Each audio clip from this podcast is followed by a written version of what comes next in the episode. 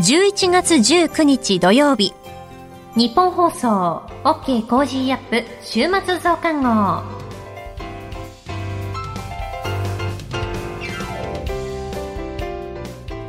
日本放送アナウンサーの新業一華です。OK コージーアップ週末増刊号。今週の放送でセレクトした聞きどころ今後のニュースの予定を紹介していくプログラムです。番組の後半は Cozy up! コメンテーターがゲストと対談するコーナー。今月はジャーナリストの佐々木俊尚さんとモラロジー道徳教育財団特任教授で教育問題がご専門の大久保俊輝さんです。今週もお付き合いください。えそしてですねあの私新行休暇をいただいておりますのでここからは内田雄基アナウンサーが進行していきます。ニッポン放送アナウンサーの内田雄基です。今週取り上げたニュースですがアメリカ中間選挙民主党が上院で半数の議席を獲得。インドネシアで米中首脳会談開催。暗号資産交換業大手 FTX トレーディングが破綻。ポーランドにミサイル着弾2名死亡。G20 首脳宣言はロシアによるウクライナ侵略非難。全会一致で閉幕。アメリカトランプ前大統領2024年の次期大統領選への出馬を表明。10月の訪日外国人客水際緩和で前の月の2.4倍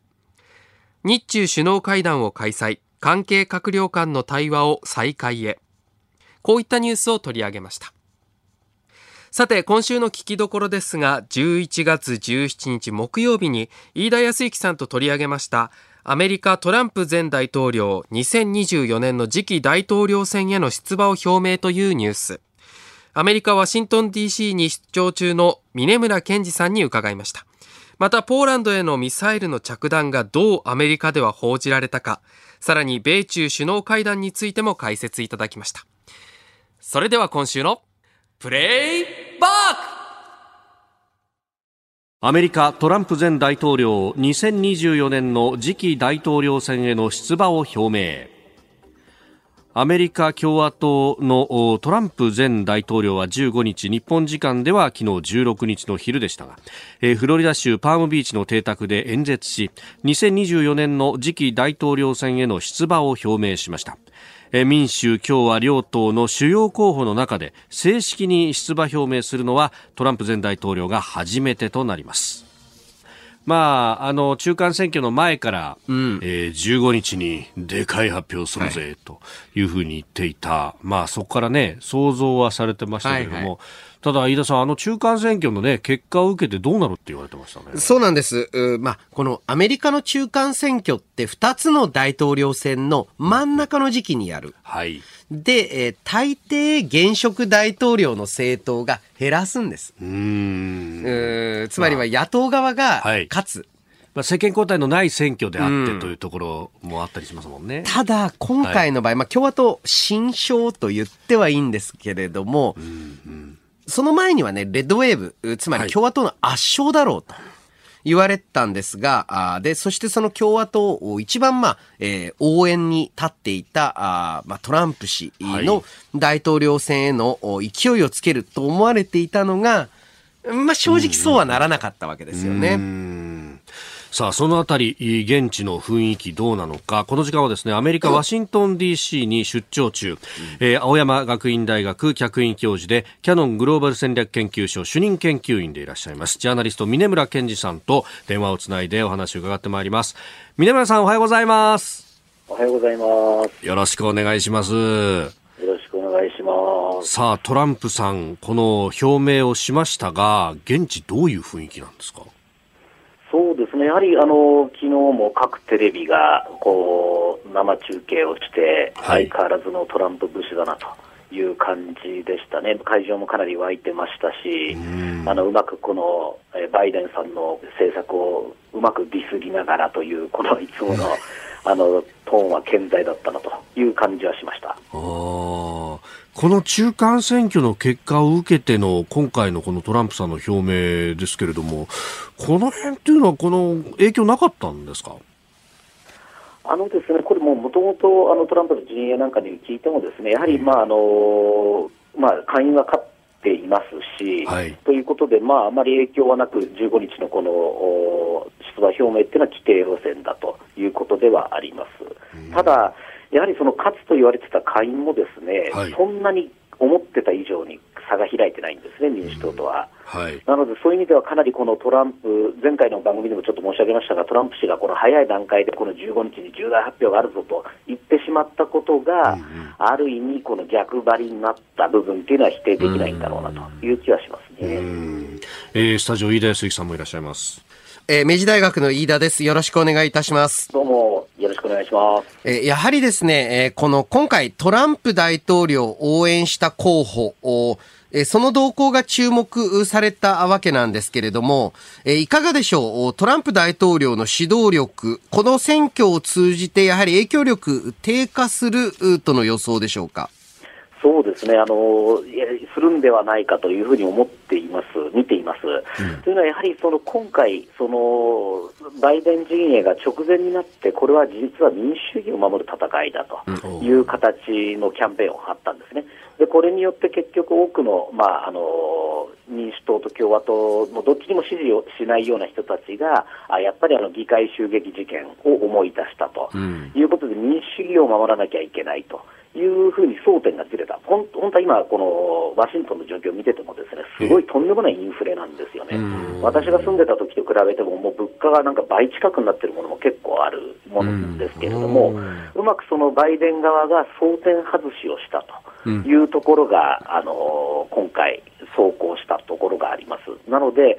えっと、実際もあのトランプ氏がですね中間選挙前あの、最もふさわしい共和党の候補は誰ですかっていうインタビューをあの世論調査があったんですが、うん、それだと45%で、対抗馬のデサンティスさんが35だったのが、うん、選挙後になるとですねこれ逆転してるんですね、トランプさんが35で、デサンティスが42と。いうことで、この若干トランプ神話にも陰りということは、この中間選挙の一つの目玉だったかなというふうに見ております。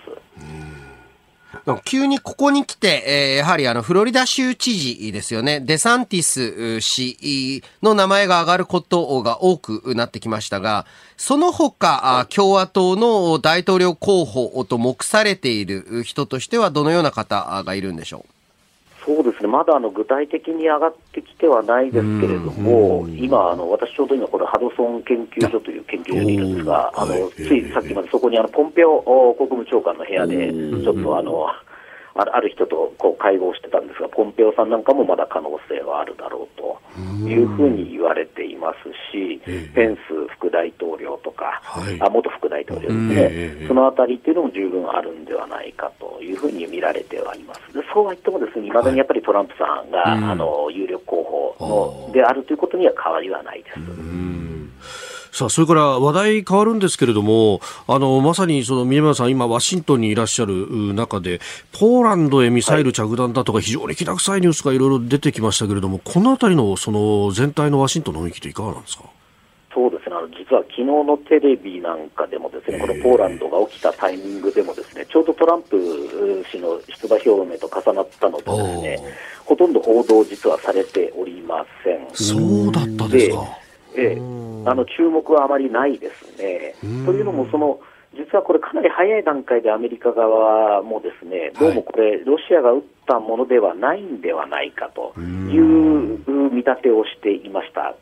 なので、ですねこれはちょっと騒いではいけないということで、国防総省とか国務省も、割とこう、ニュートラルなあ会見をしていたので、はいそこもありますかね、一つあまりこの大きな注目にはならなかったというところがありますね、まあ、こういうところを見てると、アメリカのこのインテリジェンス能力の高さというものが一つ証明できたかなというところですかね。今のところ見立てとしては、ウクライナの対空ミサイルが、はい。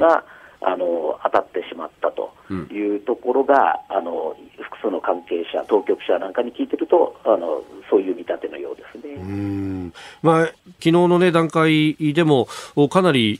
国務省の関係者、国防総省の報道官なども抑制的だった、うん、印象があって、やっぱりここはこの緊張感をいたずらに上げるというよりも管理していくという姿勢は、これ、米ロともに一致しているところがあるんですかね？そう思いますね。ね、やはりこのあのアメリカとロシア、今、こんだけ対立してても、ですね、交換同士のこの連絡っていうのは、数日に1回ぐらいの頻度であのやり取りをしているそうです。なので、そこはだから、いわゆるそのお互い、なんだろうな、この誤解とか、はい、そういうところからあのミスジャッジによって何かこう戦争が急にこう劣化あのエスカレーションが上がらないようにっていうコントロールがある程度できてるんだなというふうには見ています、うん、一方で、まあ、米ロの間はそれだけこう、まあ、いろんなチャンネルがある一方、米中の間ではなかなかそれがないんじゃないかというのは、峰村さん、前々からご指摘されていました。で、そんな中で行われた米中首脳会談についてっていうのはいかがですか？そうですね、まああのもうあの満面のバイデン氏も習近平氏ももう気持ち悪いぐらいの満面の笑みでしたよね。まあ、あの双方も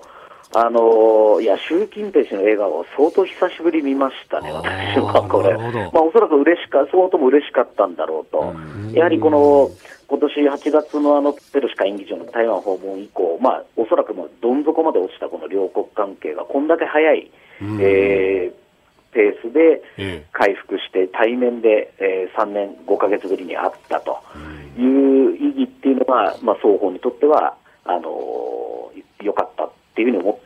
というふうに思いますね。で特にやはり習近平氏という3期目がこれ決まったところばかりですので、うんはい、この対米関係、一番中国の外交にとって基本な対米関係を、えー、修復したっていうふうな特典は大きいんだろうというふうに自分たちでは考えているんだろうと思いますね。うんこの後はこれから1週間のニュースの予定と来週のコメンテーターを紹介。後半は番組コメンテーターの対談コーナーをお送りします。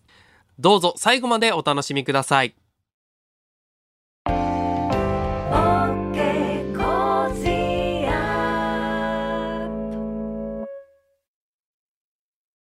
自分よし、相手よし、第三者よし。この三方よしの考え方は、より良い人生を築くための重要な指針です。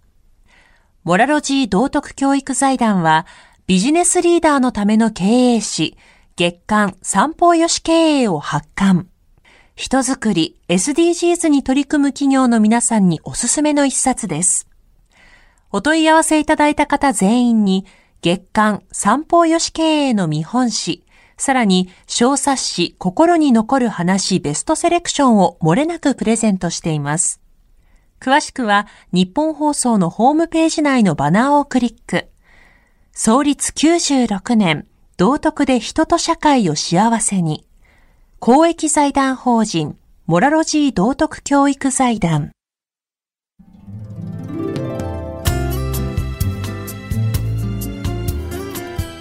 OK! Cozy up! 週末増刊号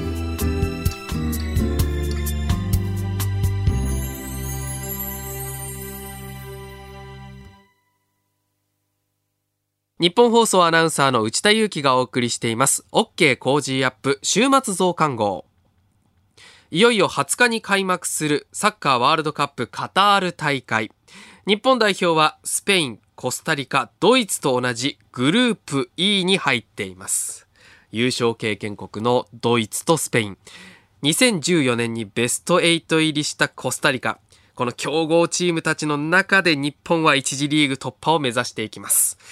えデータではですね、突破の可能性どのくらいになっているのか。アメリカ大手のデータ会社グレースノートが17日予想を公表しました。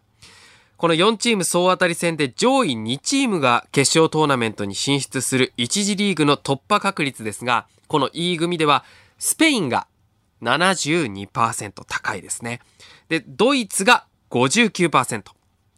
コスタリカが30%でした。さあ、そして日本の1次リーグ突破の確率はなんと39%。どうですか？お聞きの方的には高かったでしょうか？低かったでしょうか？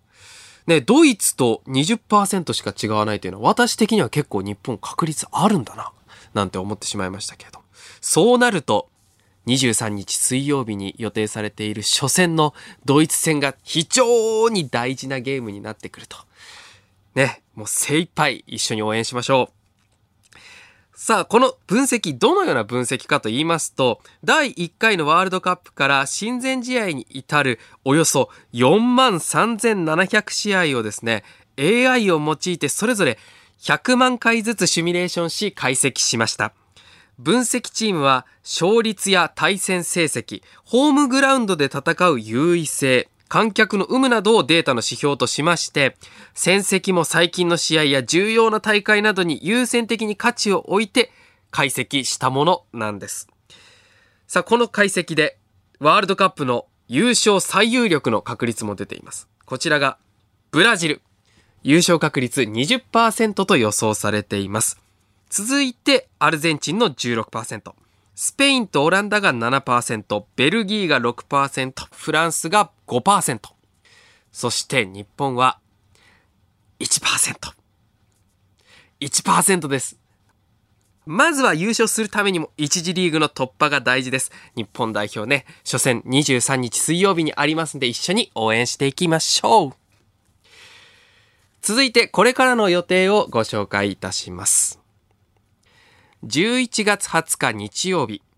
愛媛県知事選投開票。サッカーワールドカップカタール大会開幕。カザフスタン大統領選。11月21日月曜日、経団連会長会見。11月22日火曜日、定例閣議。気象庁が2022年12月から2023年2月の3ヶ月予報を発表。年末ジャンボ、年末ジャンボミニ発売。11月23日水曜日、FOMC 議事要旨発表。サッカーワールドカップカタール大会1次リーグ日本対ドイツ。11月24日木曜日、11月の月例経済報告発表。11月25日金曜日、定例閣議。小池知事定例会見。11月26日土曜日、台湾統一地方選挙。3年ぶりとなる秋の皇居乾通りの一般公開。続いて来週のコメンテーターのラインナップをご紹介します。11月21日月曜日はジャーナリストの須田慎一郎さん。22日火曜日はジャーナリストの有本香里さん。23日水曜日、数量政策学者の高橋洋一さん。24日木曜日、上智大学教授で政治学者の前島和弘さん。25日金曜日、ジャーナリストの鈴木哲夫さんです。コメンテーターの皆さんには6時台からのご登場をいただきまして、ニュースを解説していただきます。そして来週は、コージーエネルギーウィークと題しまして、1週間エネルギーに関して様々な角度から専門家の方にお話を伺います。新業アナウンサーは予定通り23日水曜日までお休みです。日本放送のアベンジャーズなアナウンサーが連日ヘルプで入ります。私、内田も入りますよ。飯田浩司の OK! Cozy up!、ぜひお聞きください。ここまでの進行はニッポン放送アナウンサーの内田雄基でした。内田アナウンサー、ありがとうございました。さて、この後は、 Cozy up! コメンテーターがゲストと対談するコーナーです。ジャーナリストの佐々木俊尚さんと、モラロジー道徳教育財団特任教授で教育問題がご専門の大久保俊輝さんです。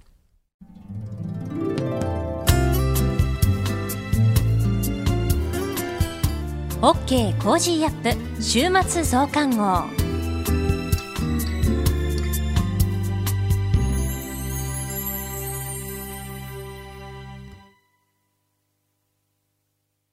道徳って何だろう？思いやりって必要なの？その答えは道徳を考える月刊誌ニューモラルにあります。今や日本人の道徳力は世界からも大注目。さああなたも道徳を学びませんか？お問い合わせいただいた方全員に月刊ニューモラル、さらに小冊子心に残る話ベストセレクションを漏れなくプレゼントしています。月刊ニューモラルは創刊50年。日々の出来事をテーマに人間力が豊かになるエピソードが満載です。詳しくは日本放送ホームページ内のバナーをクリック。道徳で人と社会を幸せに。公益財団法人、モラロジー道徳教育財団。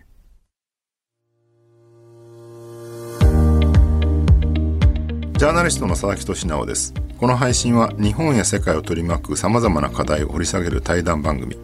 今回のお相手は公益財団法人モラロジー道徳教育財団特任教授で教育問題がご専門の大久保俊樹さんです。よろしくお願いいたします、はい、よろしくお願いします。え大久保さんは10月にですね我が子が学校に行きたくないと言ったら不登校解決レシピという5本を出版されております、え今回の対談では不登校問題をテーマにお話を伺っているんですけれども実際に家庭で急に子供が学校行きたくないって言い出した、うん、これ今ね親としては経典同地でびっくりすると思うんですけど、うんね、一体どういうふうにその時対応すればいいんでしょうか？ああきっとね、えこうなるはずじゃないってみんな思うと思うんです。まあそうでしょうね、うん、で隣の子がなってても「いや大変ね」って言ってるのは、うんうん、今度自分になった瞬間に、え。一言じゃなくなりますよね不登校って話はみんな知ってるわけですよねそういうのがあるだからどこそこの子が不登校になったみたいな話はよく聞くんだけどまさか自分の子がなるとは誰も思ってない。わけですよね、うん、ここで私はねよく「同区」って言うんですけど「同情」ってよく言いますよね、ええ。大変ねみたいな、うんうんうん、これ上から目線でしょみたいな思う時あって。確かに、うん、でその子が不登校になった時自分の子供だったらどうするかなって考えるあこと大事なんですね。子供が不登校になる以前にまずそういうことを考えておくってことですか、実はあの私、校長の時に LGBT の、まあ、要は性同一性障害の子が1年生に入ってる小学校の。で1年生に入ってきた時に、いろんなところにこう臨床心理士とか聞いたんだけど、前例がないと。うん。その LGBT の性同一性障害があるのかは小1ってのはなかなかない,、4年生ぐらいはあっても。あなるほど。その時にその親御さんたち、入学式終わった後、うん、その親御さんたち集めて、我が子と思ってくださいと全員に、なるほど、でこの子自身がその自分の体に違和感を持ってるんだと、でこれからいろんな対応していくけども、私も全力でやるから、このお子さんを皆さんも全員自分の子供と思ってください。なるほど。その頭の中でこうイメージトレーニングというか、ね、自分の子供が性同一性障害だったらどう対応すればいいだろうかって考えましょう、うん、はい、で今6年生になったんですけど、えー、まあ、あの順調にいってるんですね。ただその時にあの文科省から言われて、はい、そういうまあ資料を作る、うんうん、その時に先生は非常に珍しいケースなので、うんうんあのまあ、特別な配慮が必要ですかってこう言われたんですよね。で僕はねあの配慮はするけど特別扱いはしないって言った、うん、あなるほど、ね、これ何かというと体制も作んなきゃいけないから、えー、からかわれても乗り越えなきゃいけないから。そうですよね。そういうこといじめはないっていうのが意外と日本の文化じゃないですか、あってもないみたいに。ね、数字でごまかすとかね。うん、そうですよね。で例えばあのいじめがあった時にアンケート取りますよね。アンケート取って、はい、アンケートにその僕はいじめられてますって書いた場合、えー、呼ばれますよね。先生に先生に。呼ばれますよね。はい、ただ当然チクったって見えますよね。確かに。呼ばれた瞬間にあ,、あいついじめてるのをチクってるなって、そうですね。クラスメートにバレてしまう。だからいじめってあっても書けないですよね。ああなるほど。そういうのがその先生とかに相談できない背景にあるってことなんですか、ね、結局的に目立たない。分かってもらいたくない、なるほど。まあそれだったらもっとひどくなるってなるべく穏便に済ませたいと思うからってことですよね、うん、そうするとなんか事件が起きると何も書いてなかったからってなるわけですね、ああありがちなパターンですね。だからそれはもうそういうことなくてもつなげられるような環境を作る、学級環境とか、なるほど。それが基本なのに、えー、なんかデータで残してなかったからいじめないでしょみたいな、あその制度とかシステムをちゃんとなんか、マニュアル通りにやればうまくいくということではない。それは全然違いますね。ってことなんですね、うん、だからいじめが起きた時に、まあ親御さんが言った時に、まあ、ドキッとしますよ、えー、ドキッとするけど少し時間を空けて考えさせてもらって、うんうんうんその上でそれを否定することは逆に言えば本人も否定になっちゃうので、そうなんだねっていうふうに受け止めて、であの理由を下がりたくなんですよ大人ってのはついつい責める命とか比べる命が出てくるので、その時にそれを否定してしまうとダメなんです。不登校の時も同じってことですね。不登校になりました。自分、学校行きたくないと言ってる。はい、え、なんでってそれは向こうから言いたくなるような。なるほど。うん、よくあの、リストカットの子がいて、えー、でリストカットの子を私面談受けたんですけど、はい、切る時に電話するって僕言ったんですね。ああ自分の手首をこう、うんうん、切る時に。切る時に、うん、で私かかってきたんです電話が、うんうんうん、でかかってきて「先生今から切ります」って言うから、えー、で切っちゃだめだよって普通言いますよね。そうですよね、まあ、それ以外に言いようがないと思いますもうかかってこないです電話は。そしたら。どういうなんて言ったかっていうと、うん、深く切るなよって言ったんですなるほど、うん、なるほど、ね、約2年かかりましたけど、えー、やっと乗り越えましたね。それは何を、そうやって電話するっていうことが何になるんですか、うん、結果的には自分の今の思い分かってもらいたい。うん、誰も分かってくれない。そういうことか。なるほど。うん、LGBT もそうですけど、うんうん、自分がゲイだとかバイセクシャルってことは誰にも知られたくない。親にも、えー。でも先生は知っといてねってのがいいんです。ああ、そういうことなんですね。だから、別に解決策を求めたりとかじゃなくて、ただただ自分のこの状態を知ってほしいってそこなんですね、うん、私みたいな存在がいるってことを受容される、なるほど。だから行きたくないって言った瞬間に、そうなんだね。って言って少し気持ちを落ち着けて大人が、大体ありがちなのはなんでなんでって聞いて学校の席が悪いからなのとかで、いやそんな大丈夫だよとかねこうそうなんです。それはねそれはもう想定してますよ。親が何て言うかは子供は。まあ多分こう言うだろうなって思ってるわけですよね、うん、だからそこで度量の見せ所なんで来たと、うんうん、やっぱりまあ普段から準備しといて、うん、であ来たと、意味があるんだなって、こう意味があるんだなって捉えれば、えー、即解決なんてしなくても意味があることになってくるんですよね、だからさっきおっしゃってたように他の子がね、うん、例えば友達の子が不登校になったって聞いたら、うん、じゃああの子が自分の子供だったらどうしようってまずイメージトレーニングしてもし自分の子供が不登校だって言い出したら、なんて答えるかっていうのも、ある種想定問答みたいなのをあらかじめ作っておくってことなんですね。そそれよくあの学生たちにもやるんですけどあの言った瞬間にニコって笑えっていう練習させるんですよね。ああ、にっこり笑うんだ、うん。なるほど。それ子供でも意表をつかれますよね。急なんどうしたのみたいな。うんそのぐらいにやんないとやっぱりねあ困った顔するだろうなと思ってもやっぱり言いたくなるわけですよ。なるほど。だけどニコッと笑って「そうなんだね」って。うん。うん。そのニコッと笑ってそうなんだねっていうね子供が不意をつかれてその後どうすればいいんですか、そうすると、ええ、あの当然子供は聞かれると思うわけですよ。なんでああまあそうです聞かないと、聞かないとなぜ聞かないと思うじゃないですか。そうですよね、うん、その時に、ええ、私が聞けることとかやれることがあったら言って、え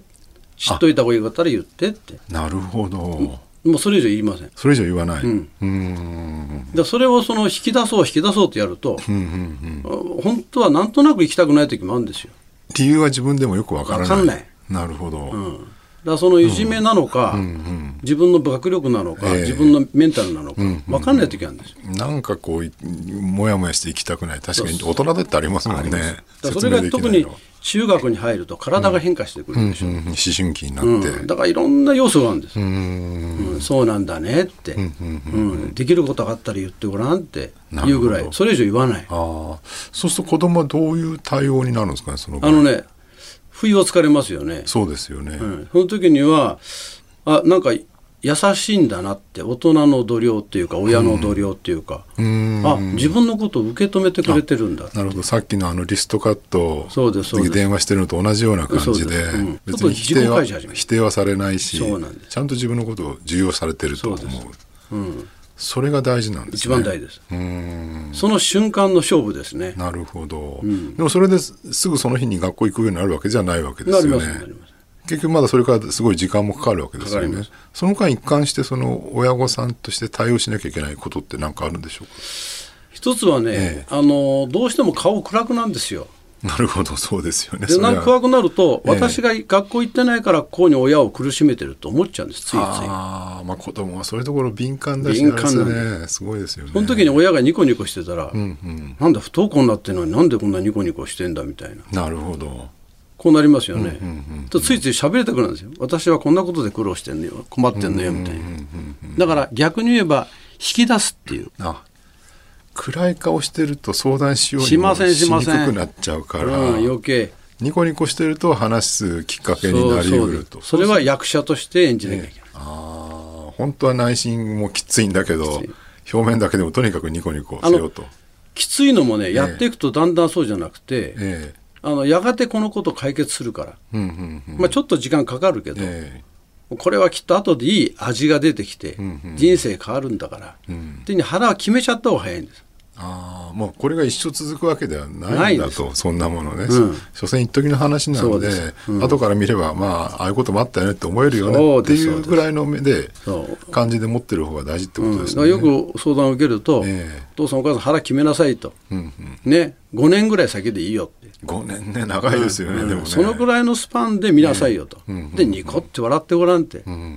そこ腹決めないと、えー、いやうまくいったらまた明日もってこう考えちゃうじゃないですか。欲がめて。ああそこ欲を出しちゃいけないですね。欲出すとねろくなことないですね。ああもう日によってこう例えばね気持ちの波もあるわけだから、うん、ありますあります。沈む日もあれば、ね、上がってくる日もある、うん、それいちいち一喜一憂してたら、うん、やっぱそれまた子供に伝染しちゃうってことですよね、だからもうずっとこれは5年先にゴールがあるんだってことを思って、うん、じゃあ毎日ちゃんと頑張って笑顔をやっていこうとか子供にしつこく問い詰めるのやめようとかっていうルールを作って日々を過ごしていくっていう。私は自分の子供が8年間でかかりましたから。8年ですか長いですよね、うん、不登校、うん、またその仕事してまた辞めてみたいな、でそれ見てね共通してるのは何かなって言ったら、こっちが腹決めることだなって、一生続くだろうかって思っちゃったりしませんかそれいやあのね最初の方は思いましたやっぱり。ところがねね。子供はね実は親思いですよ、うん、親に迷惑かけて心配かけてんだって分かってん自分では認識してるわけですねそれをちゃんと、うん、それでこう責めちゃうとお互いバトルになっちゃうんですよ、これ。お前のせいだいやいやお前だみたいなね口論になっちゃいますよね、うん、だからまあその子その子の人格なので、いいよと、いつまでも待ってるよと、うん。あんたらしく一生懸命生きなさいって、応援するからさ。なるほど。こういうメッセージですよね。あ、まあそれを言い続けるしかないんですね。なかなかでも親としては辛いものがありますよねだからあの今の親親というもの自体になる前に、うんうん。ええ。そういう勉強しておくといいんですけどど。そういうことも起きうるってこと。起きそうです。準備っていうか心の準備しておくのは大事ですよね。その時にまあ夫婦で助け合うとか、まあ本当にあのお互いがその愛してるよっていうことを恥ずかしくなくねやっぱりこう表現する、うんうん、そういうふうな大人じゃないと大人になりたくないですよね。なるほど大人になるのもちゃんと準備が必要ってことですね。わかりました。ありがとうございます。えー、今月は公益財団法人モラロジー道徳教育財団特任教授で、えー、教育問題がご専門の大久保俊樹さんにお話を伺っていきます。えー、次回もよろしくお願いいたします。はい、よろしくお願いします。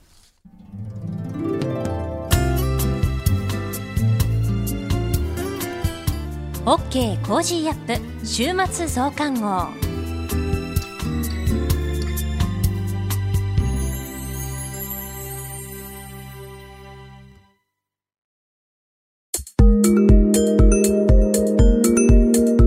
あなたと一緒に作るニュース番組日本放送飯田浩二の OK コージーアップ平日月曜日から金曜日朝6時から8時までの生放送でお届けしています。FM 放送、AM 放送はもちろん、 radiko や radiko のタイムフリーでもお楽しみください。 OK! Cozy up! 週末増刊号。ここまでのお相手は、ニッポン放送アナウンサーの新行市佳でした。